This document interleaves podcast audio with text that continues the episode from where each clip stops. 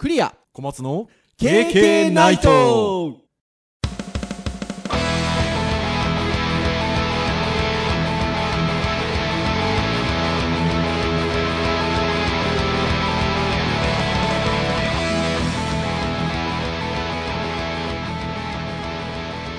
ケーケーナイト。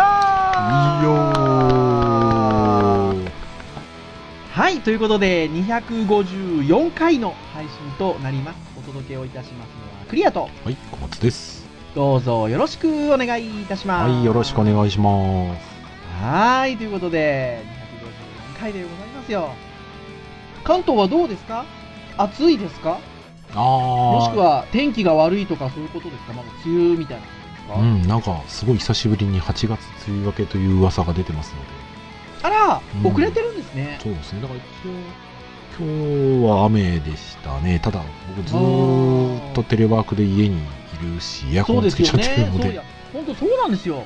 雨ですか？どうですか？暑いですか？って、あの、なかなか季節感を感じづらい。まあ家にいりゃね、ちょっと暑くなりゃ、エアコンでも入れるから。仕事をする上でね僕は湿気が高くてあったかくなっちゃうとですねすごい眠くなっちゃうんですよ、集中してわかりますわかります。仕事優先ということで、まあでもただ、今日ウェブミーティングした人にも、暑いですねって言われて、いやー、クーラー効いてるんで、汗かかなきゃダメですよって言われて、まあそうっすね、確かに感染の穴とかを考えると、まあちょっと汗かいた方がいいですねって話は。そうですね。してるんですけどね。Facebook 私はよく使ってるんですけど、あの、Facebook は何年前の、なんたらかんたらみたいに教えてくれるので、まあね、以前との比較っていうのが割と、あの、Facebook 使ってるとしやすかったりするんですけど、まあ、すごい早く梅雨明けしてたみたいで、去年は。うん。それで言うと今年はね、逆にね、うん、4月まで入っちゃうかみたいなところで、かなりギャップがあるなって感じですね。そうですね、多分ね、うん。KK 始めた頃って、うん、5年ぐらい前だと、僕の記憶だとね、7月上旬ぐらいにはね、結構ね、早めに梅雨明けしてましたよ。めちゃめちゃ暑かったですよ。そうそうそう。もうだってね、経験も5年ぐらいやってると、私は今エアコンがついてる部屋でやってますけど、エアコンが入れられないみたいな時にやってたこともありましたので、もうなんかね、終わった後にぐったりしてるような写真を上げたこともなんか以前あった気が、うんだいぶ前にあの、経験配信されました、みたいなね。やってたかなっていう気がする。いやー僕はもう去年までそうですよ。去年まで夏場に関しては、さあ、じゃあ収録するかっつって窓閉めて音入らないようにして、あっちで。そうなんですすよね。どうしてもあの収録するときにで夜、夜撮ることが多いので、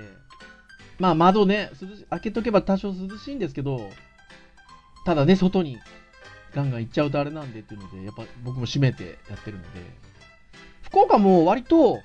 ちょっと数日前、この収録をしてる数日前ぐらいは、もうカラッという感じの晴れ方してて、あの、雨も降ってもあの、スコールみたいな雨うーん。なんか、ザーって降って急に止むような。だから、あ、もう梅雨明けたかなーって感じだったんですけど、またね、えっと、昨日今日あたりは割としとしと降ってるので、そうですね。雨の降り方は割と、もうんここ2、3日は割と、お、ゲリラ豪雨かみたいな。雷、うん雷鳴っとるかなみたいなね。はいはいはいはいは夏の雨な感じでしたけどね。い。ねえ今日、今日は確かにじとじとしてます。もういよいよね、今日がね、あの、配信で言うと7月内の最終配信ということで、はい。えっと、次回の配信はもう8月入っちゃうんですけど、そうですね。ねえ、もう家の家庭内での会話でも奥さんとも季節感がないっていうか、うんえーもうな、春は？初夏は？みたいな。うん。え、もう夏なっちゃってんの ?8 月？みたいな会話してましたけど。ね、しかもね、子供がね、夏休みまだ入ってないですからね。入ってないでしょ？違和感ありますね。入ってるうん時期ですけど、まだ学校行ってるので、はいやー、ほんとそんな感じでございますよ。なかなか暑い季節が、梅雨明けたら本格的にやってくるかなというところでございますが。はい。はい。まあ、家にいることが、まあでもね、あの、新型ウイルスの絡みもあって多いですが、作ってますよ、僕。何を？ペーパーナノ。ああ 熊本城。熊本城、レベル3。ちっちゃいでしょ。公式サイトはレベル2とレベル3両方書いてあってどっちやねんっていうね、公式サイトに突っ込みたい気持ちがありますが、届いたらレベル3だったということで、ちっちゃい。ちっちゃいけど、まあ娘もね、やっぱ興味があって、横で手伝ってくれながら、うん。まあ、あの、一緒に作ってるけど、まあ、実際作業をしたりするのは僕がやってるかな。うんはい、やってますけど。でもやっぱ楽しいですね。まあまあ、出来上がっていく過程がね、あの形作できていきますからね。でね、あの、買ってきたんですよ。近くの大大きなホームセンターがあるんで、えーピンセット、はいはいはい。えーあとあの、速乾性のある紙用のうん。ボンドっていうんですか？うん。あの、乾いたら透明になるやつね。うん。買ってくるんですけど、ピンセットでこうやって止めて待っとくんですよ。で、説明書が、まあ、紙でバーッと開いてあって、もう表のまだ本当に最初のちょこっとやるぐらいでも結構な時間がかかるわけですよ。変わりますね。で、こうペラってめくったら裏もびっしりあって、これはなかなか大変だぞっていうね、感じですけれども。うん。はい。まあでも、あの、そんなに、やっぱりその、じゃあ、あの、ずっとずっと作る時間があるかっていうと、やっぱりないので、まあなんか本当にちょこちょこと作っていこうかなっていう感じでございます。まあまあ、でもなんか、思ったよりかはなんか、ね、楽しいですね、あれね、割とね。楽しい。うん。もうちょっとこう、うんなんか、事務的な感じで終わっちゃうのかなと思ってたんですけど、はなんかね、あの今まで体験したことのないこのミニチュア感があったり、うんでクラフト感もあるので、い。うん。まあなんかね、楽しいですよね。まあちょっと今僕僕はちょっとね、息子がやる気出るまでちょっとね、ペンディングにしますけどね。ね言ってましたね。そう。でもね、やっぱ早速やっちゃったんですよ。反対側に折り曲げちゃって。くっついた、くっつけた後に気づいたりとか。で、おーってまだ固まってないからすぐこうピッピッってやったりとかね。なんかでもそういうのも楽しいなっていううん。うん。感じですよ。なので、先ほども言った通りね、ちょっとあの夏休みに入るのが遅れてはおりますが、まあもう少しすれば多分夏休み入ったりすると思うので、ぜひね、リスナーの皆さんもあのお子さんいらっしゃったりとかするんだったらね、ペーパーナもこの夏にどうですかっていう。前にも言いました通り、川田オリジナルから私たち金銭1円たりとも入るわけじゃございませんけれども、あのね、作るっていうこととね、あの、はい。記憶とね、気持ちがなく、ちょっとなんか残りますよ。そう、いや、本当そうです、そうです。本当にそうです。なので、ぜひぜひ、あの、チャレンジしてみていただければな。はい。で、ですよ。今日はじゃあ何のお話をしようかなっていうところなんですが、えー、ターン的に言うとですね、えーウェブ会なんですよね。はい。で、あのー割と、あのー最近は、まあ、あのー250回記念もあったりしつつ、いろんな、まあ、先週なんかも、あの、教育会ということで、ちょっと言葉に関してのお話もしていったりしましたので、いろんな人が広く聞きやすい会を、うんまあ、やってたかなというところなんですけど、なんか久々にウェブ会、ウェブの人しか分かんないような話しようかって。でも、今日のお話は、とは言いつつ、ウェブ分かんなくても、まあ、面白い話っちゃ面白い話だよね。まあまあ、そういう。どうなのかな？まあまあ、そういう基準があるんだなとかね。あそういう考えがあるんだな、みたいな。っていうところなので、えーウェブを今勉強してらっしゃる皆さんとかね、ウェブに興味がある皆さんとかね、は、今日ちょっとね、うん。楽しんで聞いていただけるんじゃないかなというところねまあまあ、とはいえつつ、別に今日はね、コードとかの話は別にしませんから、あ、そうそう、コードとかの話ではないです。で、じゃあ今日何の話をしようかなっていうところなんですが、えーまあ、編集会議っていうこう収録をする前にどんな話しようかって話を小松先生と2人でしてるんですが、その時に小松先生が、こんなのありましたよ。クリア先生面白くないですか？と送ってくださった、えー記事がありまして、えーその記事がですね、えーウェブ担当者フォーラムというウェブページが、これも老舗ですよね。うん、かかりますね。えー昔からあるウェブサイトなんですが、まあもうその名の通り、えっと、ウェブの運営担当者などに、えっと、有用な情報なんかっていうのを、まあ、発信しているウェブページなんですけれども、これはいつの記事だ ?6 月5日付、はい、の記事なんですけれども、重要コアウェブバイタルとは？Google の UX 指標 LCP、FYD、CLS の意味や基準値を分かりやすく解説。かっこ SEO 情報まとめということ。もうなんかいろんなカタカナ、えー英語出てきましたね。多分何のことだろうっっていう感じだと思います。ウェブの話しますよって言ってね、ウェブの人もね、今の言葉の中で分かったのって、ひょっとしたら場合によっては Google と UX ぐらいしか 分かんなかった可能性ありますよね。まあまあ僕もこう記事見たときに、ほう。 Core Web Vital とはみたいな。コアウェブバイタル、LCP、FID、CLS。初見でしたね。まさに、でも、まあ、そのことについてね、えっと、まあ、この記事では語ってあるということなんです。で、えっと、Google の UX 指標という言葉がありましたが、えー Google さんがですね、まあ、UX、 User Experience に関する、えっと、指標を作ったって言い方でいいのかな、うん、っていうところなんですけど、えーまあ、いくつか指標を作っておりまして、その大きな指標っていうのが、えっと、Core Web Vital という、えっと、もの。まあ、もっと言うと Web Vital か。ウェブバイタル。ウェブバイタルと呼ばれる、えっと、指標を、大きな指標を作りまして、えっと、その中のまた基準として、えっと、LCP、FID、CLS というものを、えっと、定めていると。で、えーまあ、そういったようなものが、えっと、発表されたので、えっと、それについて解説をしていますっていうページなんですけれども、これが非常に面白い話なので、ちょっとこの記事を拝見していきながら、まあ、感想だったりとかね、経験が思うところをゆるーくいつものようにお話をしていこうかなというそんな回でございます。まあはいぜぜひですね、興味あったら、あの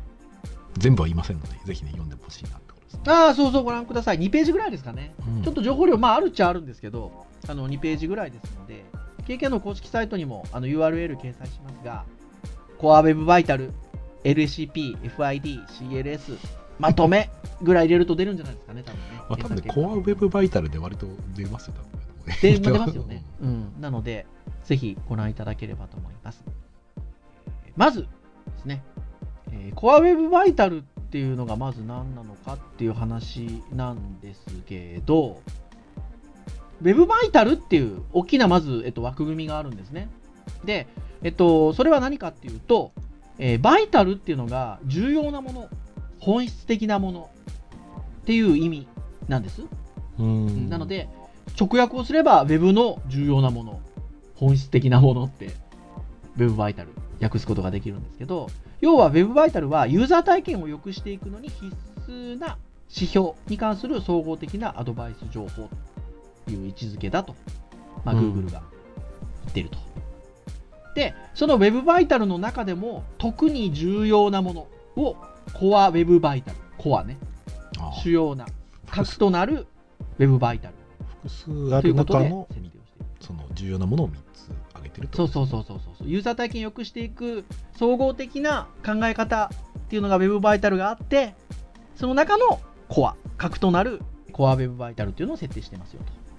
で、その、えっと、コア Web バイタルに当たるものが、えっと、3つ指標があるよということで、えー LCP と FID と CLS だということです。えーじゃあそれぞれちょっと軽く見ていきたいんですけど、えっと、まず LCP。これが Largest Contentful Paint。最大コンテンツの描画って直訳だと訳すことができるんですけど、はい。これ多分最大コンテンツの描画っていう日本語直訳だと全く何の意味か分かりません。まあ、ウェブっぽいっちゃウェブっぽいですけどね。はい。で、えっと、これどういうことかっていうと、まあ、ブラウザーの表示範囲内で最も大きなコンテンツっていうのがあるはずなんですよね。まあ、例えばサイトに、ウェブサイトに最初にポンとアクセスしたときに、えーまあ、ファーストビューって言って、最初に飛び込んでくる画面の、えっと、エリアが出てくると思うんですけど、まあ、そこに、まあ、画像なのか、動画なのか、えー初期の表示画像っていうのがありますよね。あとは、背景画像なんかっていうのを最近ドーンと使う場合もありますよね。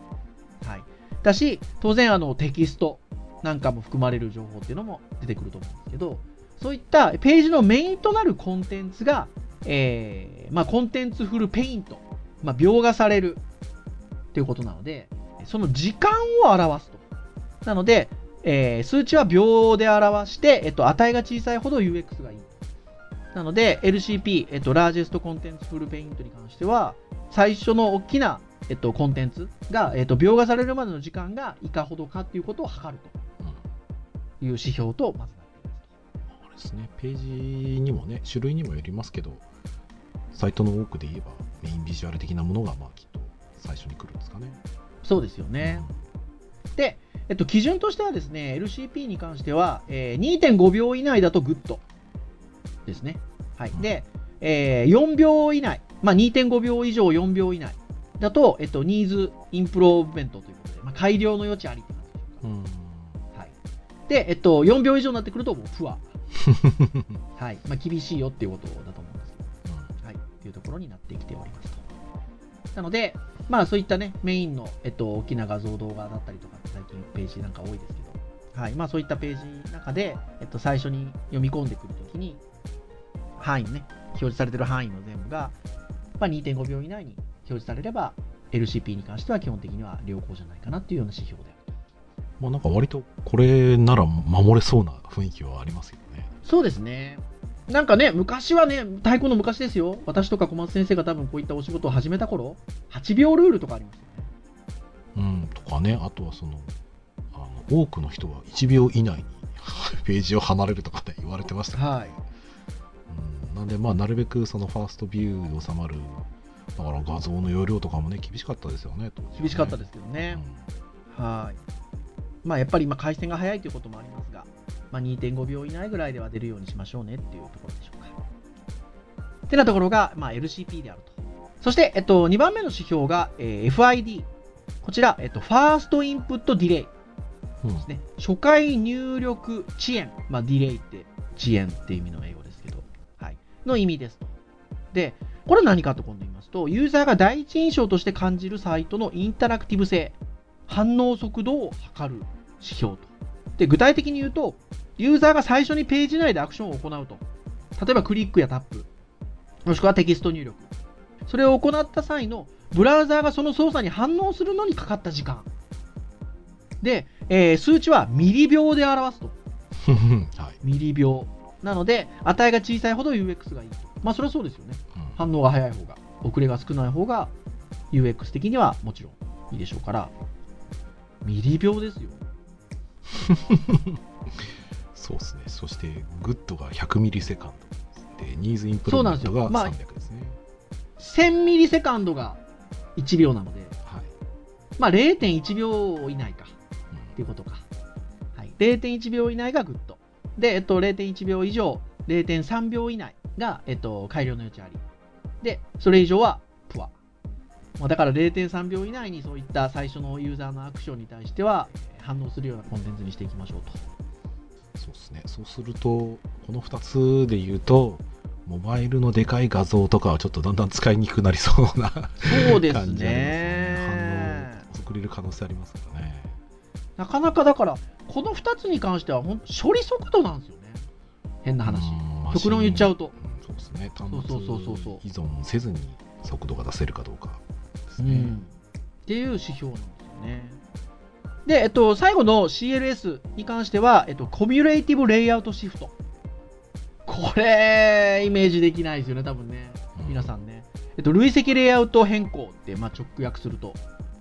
指すことができるんですけど、えーまあ、視覚要素の安定性を示す指標であると。はい。で、えっと、そらさらに言うと、えっと、ユーザーが意図せぬレイアウトのズレがどれくらい発生したかを独自のレイアウトシフトスコアで表すと。で、数値に関しては単位がないスコアで表して、えっと、値が小さいほど UX がいいということなんですけど、今の説明で多分分かんないと思うんですよ。そうですね。そうで、えっと、一応、えっと、この記事でも、えっと、最後の CLS、まあ、今さ紹介した3つのうちの最後の CLS は、えーユーザーが意図せぬレイアウトのズレだけで分かりづらいと思うので、まあ、解説をしますと。で、こんな体験をしたことがないだろうかっていうことで、えっと、これね、すごく分かります。えっと、この CLS の意味が。ページが表示されたと思う。はい、で、えー本文を読み始めたと表示されたんで。そしたら、画像や広告が少し遅れて出現し始めて、本文が下にずれて困惑した。あとは、リンクをタップしようとしたら、えーまあ、そのタイミングで読み込みが行われる感じですかね。予期せず現れた広告によって、そのリンクが下に追いやられて、誤って広告をタップしてしまった。これありますよね。ありますね。ありますね。っていう風に、ちょっとこう、ズレを生じて何かが表示されるようなコンテンツがあった場合に、えまあ、ユーザーが意図せぬレイアウトのズレが出てきちゃう。っていう。で場合によってはそのことによってユーザーが、えっと、間違った操作をしてしまうということですよね。今の例では、まあそういうことになりますね。なのでそれを、えっと、スコア化すどうやってするんでしょうね。まあなんかあるんでしょうね、アルゴリズムがね。あのまあ、これこの紹介しているサイトでもあ、まあ、サイトで紹介している中にですねはい。あの指標を測るやり方が、まあ後で紹介するんですけど、ん。でその中の一つにあの機能拡張 Google の機能拡張で試せるっていうので、僕今日入れてですね、、はい。いろいろこうさっきからずっと試しながら触っていただいてるんですよねあの読み込み当初はですねスコアゼロなんですよ、はい、で少し触ってからスコアがはい。記録されてたので、うん、おそらく、まあ、ロボットが操作してるかどうかわかんないですけどあの多分スクロールをしたりとかなんかそのフォーカスをしたタイミングで用意スタート。で動いたところがあった場合はそこから、えーとどれくらいかかったかっていう多分時間とかを見てると思うんですよ。うん、ででも大体のページは今広告が入ってたりとかあうん。のオートスクロール、ね、無限スクロール入れたりするページなんかだと、やっぱりね0.1切らないっすよ。も いやそうですよね。あでうん。指標に関して言うと、えっと、0.1っていうスコアがまでが Good うん。で0.25っていう値までが、えっと、改良の余地ありで0.25を超えちゃうと、えっと、 Poor っていう感じなんですけどこれでも昨今のウェブページの作りで言うとまあありえるかなっていうところが昔はですよ、まあ、昔ってもう僕とか小松先生が20年ぐらい前に始めた時の話をししているんですけど、はい。えっと、昔はもうページのデータって基本的に読み込んでたじゃないですか、えっと、それがまだ表示画面の枠内に表示されていようがいなかろうが、えっと、一旦読み込んであげて表示してたのではいもうスクロールした段階では多分下のデータも読み込まれてるはずなんですよね。はいそうですなんですけど、まあ、今、まあ、ユーザビリティだなんだみたいなところで言うと、ファーストビューで読み込まれてるとこだけ、例えば読み込んじゃうとか、必要に応じてスクロールに合わせて表示していくっていうような作りする場合あるので、まあ、そういうことが起きやすいですよね。さっきの指標じゃないけどうん、多分皆さんが頑張って初期ユーザーに早くページを表示しようって考えた場合に、一番最初に表示するところ以外を後読みさせるってことがやっぱり考えるのは当たり前っちゃ当たり前そうそうそうそうそうそう。それとはぶつかりそうですねそう、それ多分ね、それがでも今の時代は、でもそういう作り方をするのが割とどっちかというとスタンダードなので、うんそこはありつつ、ここをどでそのズレを生じさせないっていうことを意識ししてくださいってことなんですよね、多分ね、UX 的な配ですね。慮で言うと。目線が結局泳ぐ可能性があるっていうのは確かにまあそうそうそうおっしゃる通りですからね。うん、なので、まあ、そこをやっていきましょうということで、まあ、ここに関しては、だからさっきの2つとは違って、時間ではちょっとないんですよね。まあ、どっちかというと、構造的なことをちょっと考えましょうっていう。うん感じなのかなっていうところかと思います。うん、なんでちょっとページによっても多分差異が出る可能性があるっていうところでなんか相対的な指標な感じに見えますけどね。ページによってうん。頑張る量っていうのはちょっと若干変わりそうな 感じです、いや、本当にそうだと思います。はい。なので、えっと、今お伝えをした3つですね、LCP であったり、FID であったり、えっと、CLS であったり、まあ、このあたりを、えーまずはコア Web バイタルということで、まあ、しっかりと押さえていきましょうっていう話です。はいはいで、えっと、じゃあ実際にこの、えっと、CLS であったりとかですね、えっと、FID、えー LCP、このあたりの、えっと、数値っていうのは、どんな、例えばツールで終えるんですかっていう話で言うと、えっと、さっき小松先生がもうすでに挙げてくださいましたけど、Chrome の拡張機能で入れることもできます。まあ、あとは、デベロッパーツールとかね、ウェブ作ってらっしゃる方、あの使ってる方もいらっしゃると思うんですはい、そのあたりでも、えっと、見れるし、あとは、えっと、サーチコンソールとか、まあ、ページスピードインサイトとか、まあ皆さん調べてくださいね知らない人はね してるウェブ関係者は皆さんしてるとは思うんですけどそうそうそうそうそうそう。まあ、あの、そのあたりのツールがあるんですよ、Google のね。ツールがあるんですけど、あの、そのあたり使うと、えっと、見ることができますという、えっと、感じに一応なってい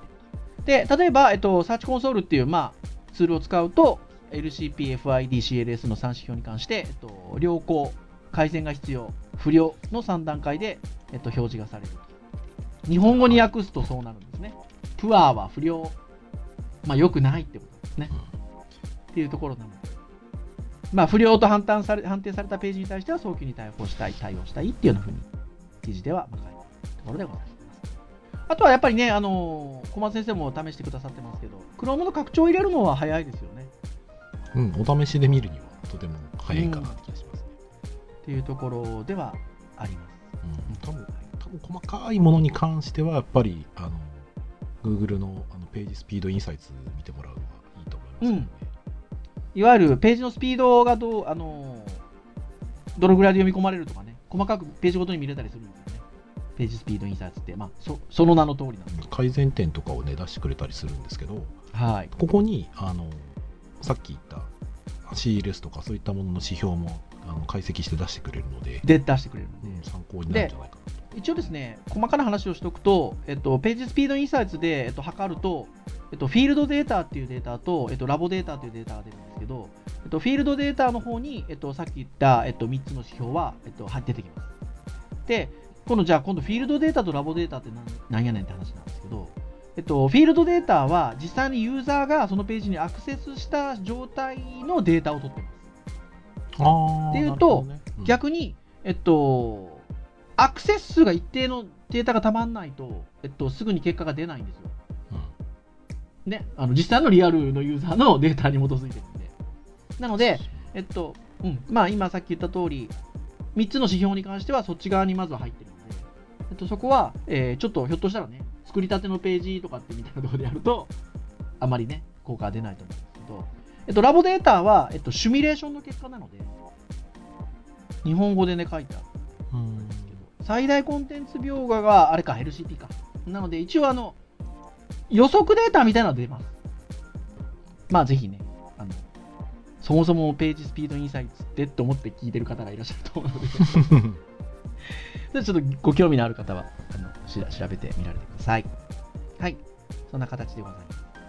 でえっとまあこのね、えっと、コアウェブバイタルこの3つですよ。えっと、これを、えっと、ランキングのいわゆる Google の検索の、えっと、ランキングの要因に組み入れるってことを発表したんですよ。はい。まあ、というところがあるので、えー、まあね、SEO というサー Search Engine Optimization という、あの、検索エンジン最適化っていう考え方まあ、そのあたりで言うとね、あ、じゃあこのコアバ Core Web Vital もちょっと抑えていかないといけないのかなっていうの今聞いてる人の中で例えばねウェブ関係者であればまあ管理者だったりとかディレクターさんだったらまあ知っといてほしい知識だし開発者とかであればおそらくそういった方とお仕事するときにあの、うん。そういった指標をまあ知らないってことはね少ないと思うんですけどあの、うん。あんまりよく分かってない人向けに何かやらなきゃいけないっていう場合はおそらくこういう指標がありますよであのスピードインサイトスピードページのインサイトとかで数値測れますよとか、まあ、そういった数値見た上で、じゃあそこ直しましょうかみたいなところはおそらく提案できると思うので、まあ、はいなんであの一応 SEO とか、ね、マーケティマーケターの単位でしょとは、ね、思わずに作る手もちょっと知っといた方が僕はいいかなと思いますね。いや、本当にそう思います。で、まあ、今回ね、えっと、この3つの、えっと、指標が発表されたんですけど、えっと、ここ近年で、えっと、いくつか、まあ、あの指標に当たるようなものっていうのが Google からは、まあ、出されていてあの4つほどあるんですよね。えっと、モバイルフレンドリーあとは、えっと、セーフブラウジングあとは HTTPS あ耳が痛い、はいえー コンテンツへのアクセスを阻害する、えっと、インタースティシャルがないと。で、この4つが、えっと、まあ、ここ近年ぐらいですかね。割と指標としてあって、えっと、はいそこに、まあ、加わってくると。コアウェブバイタルが。で、まあ、ちなみにね、あの、今言った4つっていうのは、えっと、モバイルフレンドリーは、えっと、まあ、よりモバイルで最適に、あの、使えるように、えっと、ウェブはしていきましょうっていう、これ、ここ近年の Google が提唱していることですよね。はいあとはまあセーフブラウジングっていうのは安全にブラウジングできると。で、HTTPS は、まあね、セキュアなデータのやり取り。HTTP コロンってね、あの、み皆さんに分かりやすいように言うと、HTTP コロンスラッシュスラッシュって皆さん URL 前を返したと思うんですけど、最近は多くのページが H- HTTPS コロンスラッシュスラッシュになってるのに気づいてらっしゃる方多いかなと思うんですが。例えばあのデータの送信をしますよって言った時にあの暗号化されるかどうかの違いなんですそうそうそうそうそう。で、まあ、そこの設定が入ってると、まあ、ポストすデータをポストするときに、まあ、これ安全のレベルもいくつかあるんですけど、あのまあまあ、いいです。まあ、一般のサイトではもう当たり前のようにやられてる。ちょっとうちのね、サイトはね、移行に僕が手間取ってる関係で、ちょっとまだね。うちのサイトっていうのは、あの、あれです。KK ナイトのあのサイトです。よろしくないんですけど、ね、だからまあ、だから皆さん、あんまりこう、個人情報入れる場所は多分ないと思うんですけど、はい。あのまあ、まあ、あんまりこう信用しないで、そこは いいと思う。で、コンテンツへのアクセスを阻害するインタースティシャルがないっていうのがね、結構難しいと思うんですけど、これ、あの、インタースティシャル広告って言いまして、皆さん経験したことありますかね？なんか例えば何かの情報を検索して、ここに記事があるよって言って、ポンってクリックしたら、その記事に飛ぶ前に、えっと、全画面のなんか広告が出て、で、ある一定の時間見さされるとか、あの、スキップしてくれみたいなボタンを押さされて、えっと、目的の記事に行くもしくは、えっと、どっかのページに行ったときに、じゃあ次のページへってあるから次のページへって押したら、えっと、次のページに行く前に画面の全画面に広告が出てきて、えっと、それをこう、まあ、閉じるなり、なんなりしないと、えっと、その先に見えない。ああいうの、インタースティシャル広告。まあ、これは UX 的には、まあ、僕が一ユーザーだったらイラッときますけど。そうですね。意図しない動きですからね、これね。ねだから、まあそこは、まあもう Google はだからランキングに対しての指標にしてるわけですよ。えっと、それがないっていうのをね。うんだからそこに対して、さっきの3つがさらに加わってくるというところです。はい、まあ2021年以降を予定しているということです。で、ただですね、僕この記事すごくいいなと思ったのが、じゃあランキングの要因のアップデートが実施されると聞くと慌ててしまうかもしれない。で、えーただね、えっと、何のためにじゃあそれをしてるのかっていうことを考える方が重要ですよと、うん。Google が。で、えっと、その後にですね、あの指揮者の方のちょっと Twitter の投稿を引用してたりするんですね。はい。で、えっと、まあそういう投稿で言うと、Google が上がるからやったっていうのに、スピード上げても順位変わらなかったし、HTTPS にしたら逆にアクセス落ちたし、もう信じられないとか、っていう話をもう聞きたくないですっていう。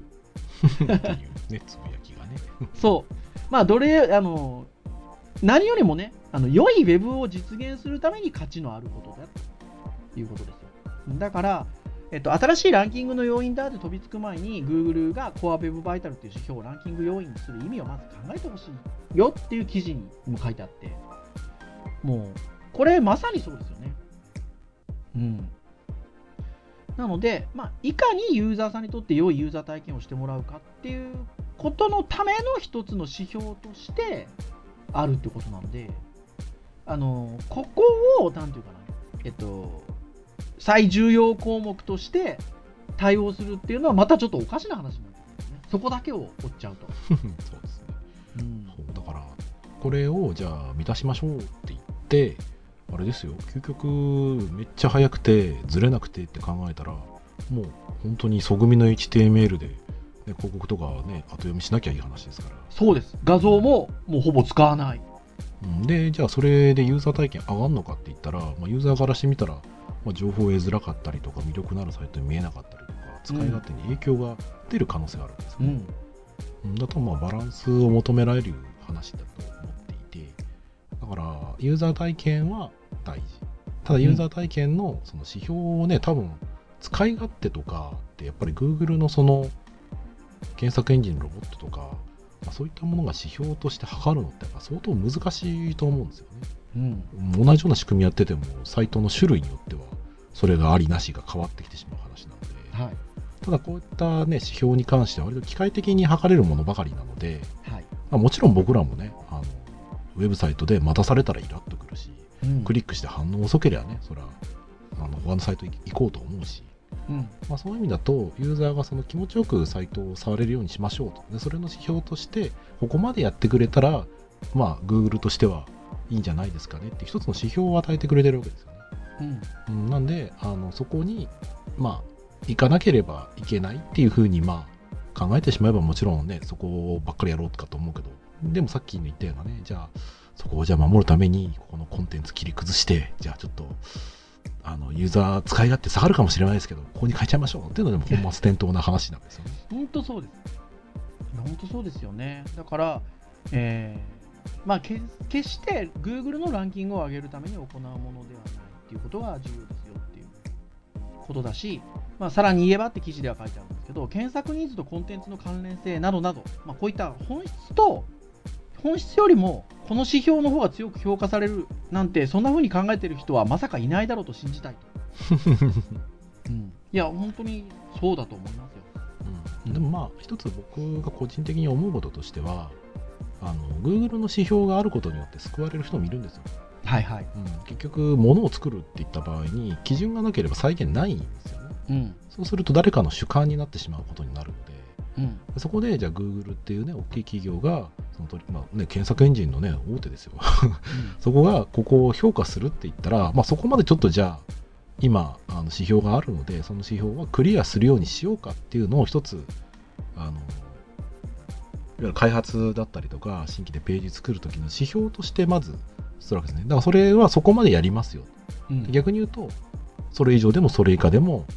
なくない。あのお金のね対価として何か仕事するっていう時にはそこをクリアしましょうっていうのを、まあ、盛り込んだり多分すると思うんですよ、はい。うんなんでそのいやこれ遅いから早いからとかっていう担当者の主観で振り回されるわけじゃなくて、はい。Google の指標としてこれ今ここまで入ってないんだけどどうにかなりませんかだったりとかあのここまで入ってますのでそこから先のやつに関してはちょっとじゃあお話ししましょうかとかね、うん。まあ、多分基準があるおかげであのそういったよくする上での基準がねある一定はよくしましょうと、うんただそれが主観で振り回されないようにする指標があるっていうのは非常に、まあ、僕はありがたい話だと思いますいや、ありがたい話だと思いますよ。うんいや、本当そうそうそうそう。まあ、だから極端にいかないことが大事だなって思います。なそのものの本質をなんだっていうふうにちゃんと捉えましょうっていう。まあね、これはね、担当者によって戦々恐々とする場所が違うんでね、多分はいだから相当でかいページで、この問題に立ち向かわなきゃいけない人は、まあ、それは大変ですよ。大変。うん、そう、いや、本当ですよねう。んうん。いや、そうだなと思います。はい。ですので、まあ、ぜひね、あの、この3つの指標、まあ、今回の Web バイタル、まあ、その中でのコア Web バイタルっていう言葉だったりとか、えっと、3つのこのキーワードについては、あのぜひ、ちょっとまた新しく出てきてる指標ですけど、あの、2021年以降にね、ちょっとあの、目にすることも多くなるかなというふうに思いますので、はい、あの、ぜひ、興味を持って見ていただければなと思います。あの、いろいろまだこの後ね、ちょこちょこっとした小ネタみたいなのが続いてるんですよ。僕なんか好きなのは、あの UGC っていう、あのユーザー生成コンテンツをどう扱うかみたいな話。あとは、小松先生、このあたり本当は好きでしょ？あの、パンクズリストの設置場所は上か下かみたいな話とか。ああ、まあ、うんそうですね。この辺面白いんですけど、あの、ぜひぜひ見てください、この記事をね。はい、あのです。で、まあ、基本的に、あの、まあ、ぐまあ、これ言言っちゃうとあれかな。えっと、Google 側としては別に上でも下でもいいって言ってるんですよね。で、さっきの話なんですよ、結局。ユーザーにとって使いづらければ別に絶対上についてないといけない、下についてないといけないってなくて、まあ、慣例的には上についてるけど、別に下にあってもいいっていう、利便性を分かってっていう話なんですはい。はい。なんで、まあ、あの、これなんかでも、やっぱだから、最たるもんじゃないですか。うん、まあ、だってね。あの、指標に縛られてるっていうか、とか慣例にっていうか。まあね、でもこれも一つ指標っちゃ指標なんですけどね、結局、あの上でも下でも関係ないんだよっていう指標があれば、振り回されないっていう話ではあるんですよね。まあ確かに確かに。あとはね、慣例がやっぱりどうしても強くなって、まあ、それが意味があるのかないのかっていうのかが、まあ、分かんないまんまね、いや、これ意味ねえんじゃねえかなと思ってやれるかは、なんか健全な気はしますけどね、意味はないですよ、どっちでもいいですよっていうのはあるの。はい。ってなところで、あの、それ以外にもね、いくつか細々とした、あの、ちょっと、あの、関連するような話っていうんですかね。はい。直接的っていう感じではないんですけど、はい。関連するようなお話もございますので、あの、ぜひ、あの、ご覧になって見られてな、というふうに思います。はい。以上といたしましょうかね。はい。KK ナイトは毎週木曜日に配信をいたしております。えー公式サイトアクセスをしていただけますと、もうちょ、えーでサイト上にプレイヤーがございますので、直接聞いていただけます。はいただし、えー Apple Podcast であったりとか、その他、えーまあ、Android の、えー購読登録サービスなどを使用していただくと、えー配信されるや否や、えーご使用の端末にデータがダウンロードで、お好きなタイミングで聞いていただくことができますと。まあ、今回254回ということで、えー、様々なテーマで、えーいろんなお話をしております。えー同じテーマでも5年前に話しているものがあったりとか、えー今年に入ってお話をしているものそうすると、KK もね、ゆるくお話をしておりますので、5年前とは違うようなことをね、最新のものは言ってるかもしれません。い。や、もしくは人間変わらないもので5年前と同じようなことを5年後も言ってるかもしれません。はい。っていうふうに、やっぱ5年もやってますとですね、えっと、いろんなあの切り口でお話もしてるということになりますので、まあ、ご興味があるようでしたら、古いものから新しいものまで、ながら聞きでも結構ですので、聞いていただけるとありがたいなということでます。はい。それでは、以上といたしましょうかね。お届けをいたしましたのは、クリアと、お松でした。それでは次回255回の配信でお会いいたしましょう。皆さん、さようならさよなら。